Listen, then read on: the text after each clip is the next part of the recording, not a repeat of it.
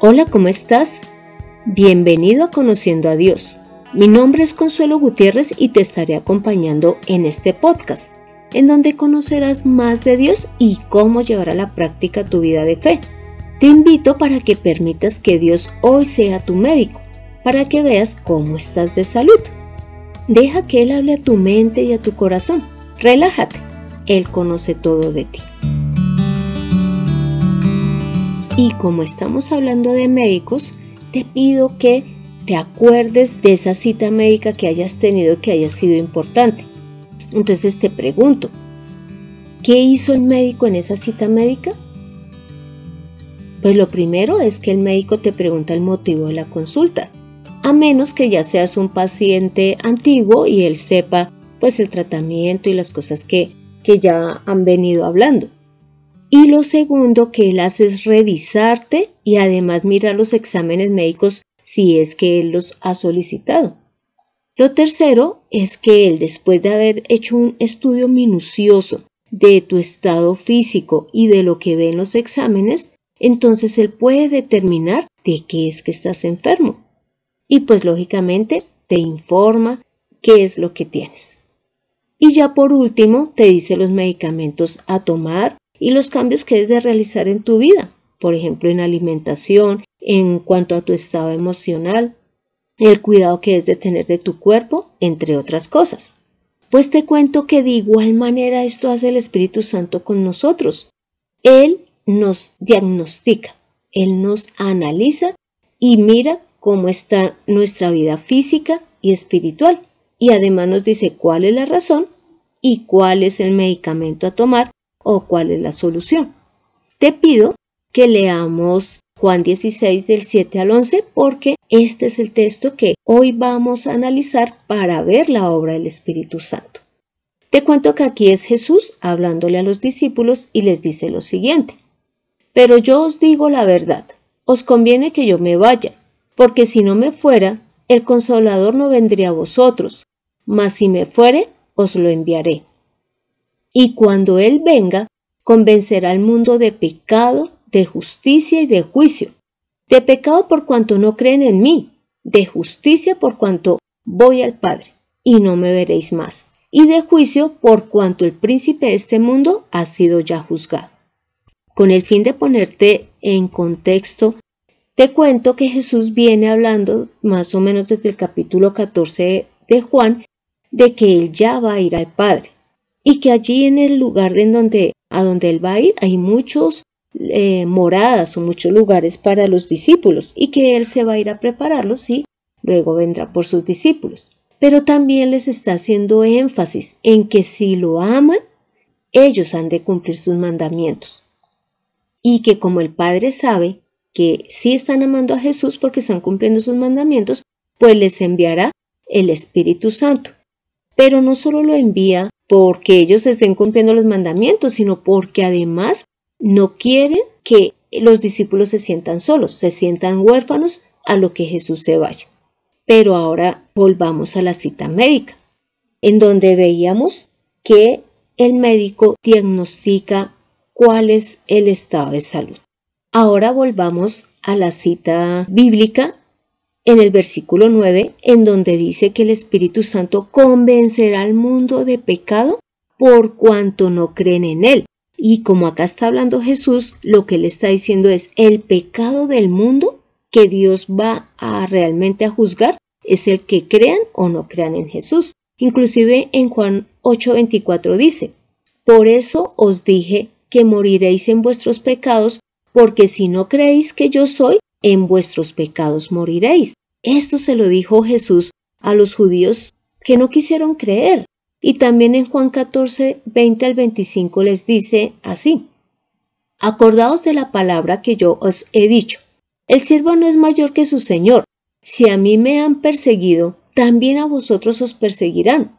Si han guardado mi palabra, también guardarán la vuestra. Mas todo esto os harán por causa de mi nombre, porque no conocen al que me ha enviado. Si yo no hubiera venido ni les hubiera hablado, no tendrían pecado, pero ahora no tienen excusa por su pecado. El que me aborrece a mí, también a mi Padre aborrece. Si yo no hubiese hecho entre ellos obras que ningún otro ha hecho, no tendrían pecado, pero ahora han visto y han aborrecido a mí y a mi Padre. Pero esto es para que se cumpla la palabra que está escrita en su ley. Sin causa me aborrecieron. Como puedes ver en esta porción bíblica, Jesús está diciendo que Él vino, que Él ha hablado y que Él ha mostrado las palabras de Dios y que la gente en vez de creer en Él, lo que han hecho es aborrecerlo al igual que a su Padre. Entonces, está mostrando que es pecado el no creer en Él porque Él ya se manifestó de una manera que no habría por qué dudar. Y ahora volviendo a la cita médica, vuelvo y digo, esto es como si el Espíritu Santo nos estuviera dando el diagnóstico y es, si no crees en Jesús, pues estás en pecado. Y si estás en pecado, pues vas a tener una vida espiritual lejos de Dios. E inclusive eso también va a afectar la parte física. Ahora te pido que retomemos el versículo 11 de Juan 16 que dice, y de juicio, por cuanto el príncipe de este mundo ha sido ya juzgado. En esta porción, ¿qué es lo que Jesús está enseñando? Y es que cuando Jesús muere en la cruz y resucita y asciende al cielo, está mostrando que Satanás era el mentiroso, era el que estaba eh, o es el que está engañando al mundo pero que cuando Él muere en la cruz y resucita, se ve que Jesús queda como lo que realmente es es el inocente, el que es sin pecado, y Satanás como el culpable del pecado del mundo y además como el mentiroso. Inclusive podemos ver eh, primera de Juan 3.8 que dice, el que practica el pecado es del diablo, porque el diablo peca desde el principio. Para esto se ha manifestado el Hijo de Dios, para deshacer las obras del diablo. Y es que Jesús, uno de los motivos por los cuales Él vino, es para deshacer las obras de Satanás. Y cuando las deshace, evidentemente es como si estuviese mostrando la condición de Satanás y es de desobediencia, de que no quiso obedecer a Dios y sencillamente también vino a afectar a la humanidad. Pero también en Juan 12 del 31 al 33 dice, Ahora es el juicio de este mundo. Ahora será echado fuera el príncipe de este mundo, y yo, cuando sea levantado de la tierra, atraeré a todos a mí mismo. Esto decía dando a entender de que muerte iba a morir. Acá Jesús está diciendo que como Él va a ser crucificado, en ese momento es el juicio de Satanás. Y ya vimos que en el versículo 11 de Juan 16 dice, y de juicio por cuanto el príncipe de este mundo ha sido ya juzgado. Entonces, en este caso, comparándolo con la cita médica, es como si nos estuvieran dando la razón por la cual hemos eh, caído en pecado. Y es por la desobediencia que nosotros aceptamos tener desde el momento en que, en que Satanás también le ofreció a Adán y Eva el comer el fruto que Dios le había dicho que no.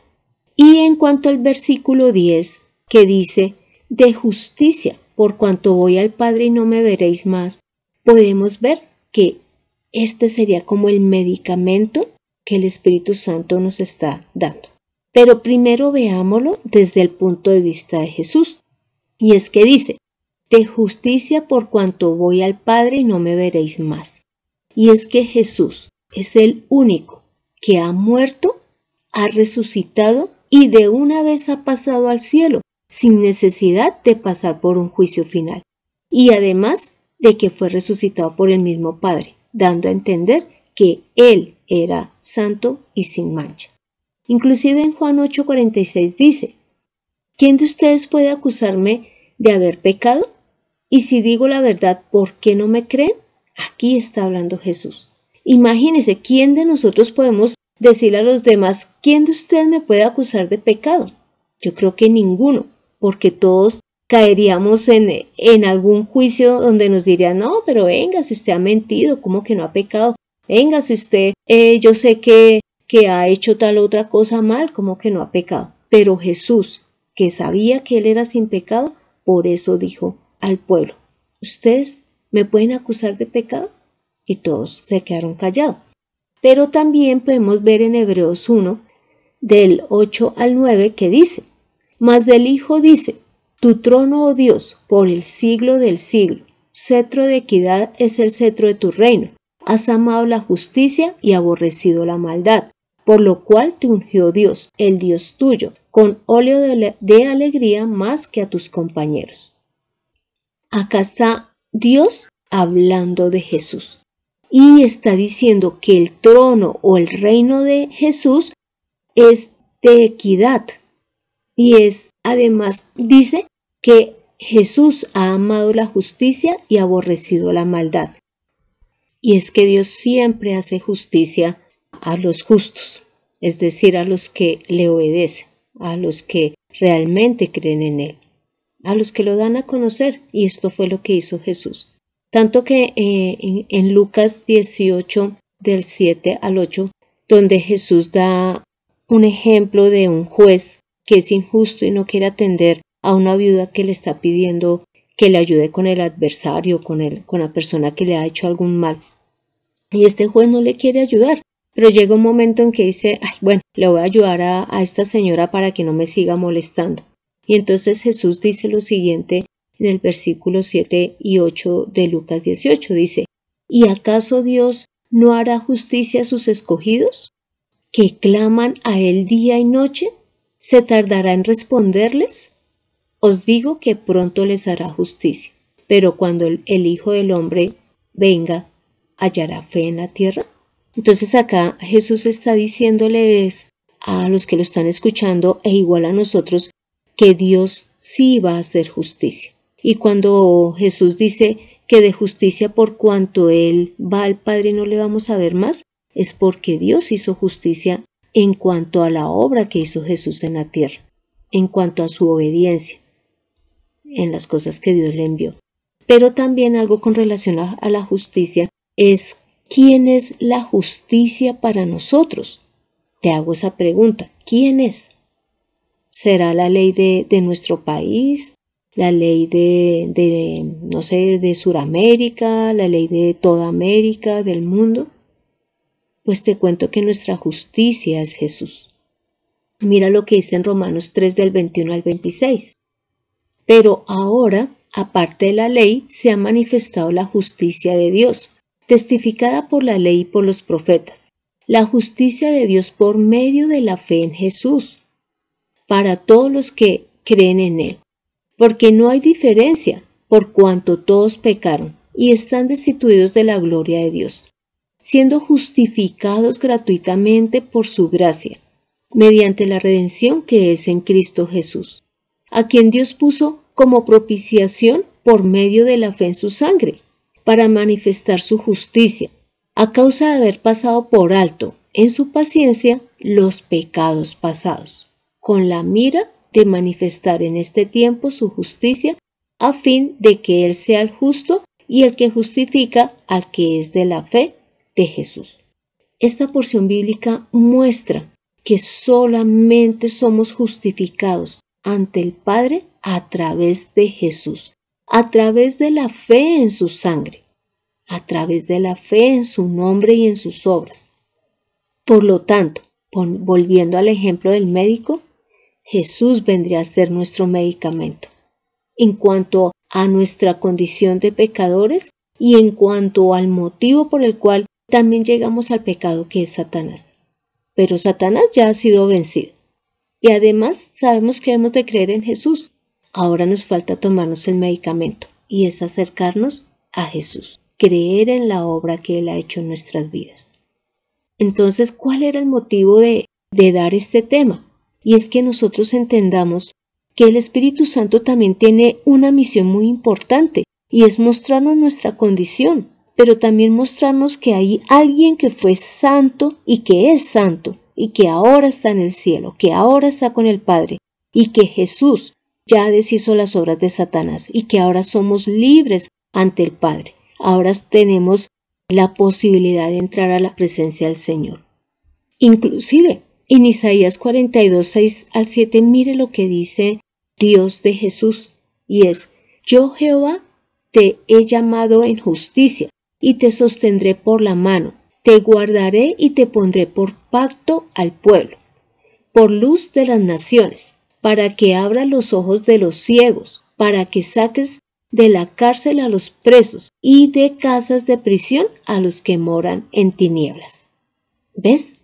Jesús es nuestra luz. Jesús es el que abre nuestros ojos espirituales. Es el que nos saca de la cárcel que era donde Satanás nos tenía y de la prisión donde Él también nos tenía. Así que corramos ante nuestro Salvador. Corramos ante nuestra medicina. Te pido que me acompañes en esta oración. Padre Santo, gracias por enviar a tu Espíritu Santo, porque Él es el que se va a encargar de convencer al mundo de pecado, de justicia y de juicio. Ahora tu Espíritu Santo está en nosotros, así que ayúdanos a llevar tu palabra, para que la gente entienda su condición, pero entienda también cuál es la causa y cuál es el medicamento. Que eres tú, Jesús, que eres tú nuestro Salvador, que eres tú el que nos libera, el que nos da la luz, el que nos abre los ojos. Gracias, Padre Santo, por tu misericordia. Gracias por enviar a, este maravilloso Salvador. Gracias por enviar al Espíritu Santo. Padre Santo, gracias por tu misericordia, Señor, porque tú siempre deseas que nosotros estemos atentos a nuestra condición espiritual y física, Señor. Espiritual porque es lo que realmente nos va a permitir estar frente a ti. Y física porque, primero, el pecado se afecta a nuestro cuerpo y segundo, porque nos has dado un cuerpo para que mientras estemos en él te busquemos. Padre Santo, gracias por tu amor y por tu misericordia. Hemos orado en el nombre de Cristo Jesús. Amén. Toma la mejor decisión. Siente tranquilidad, pues Jesús nos ha dejado su Espíritu Santo. Y ahora sabemos que nunca estaremos solos y que el Espíritu Santo se encargará de mostrarnos nuestra condición frente a Dios. Aprende a servir al Señor en Conociendo a Dios.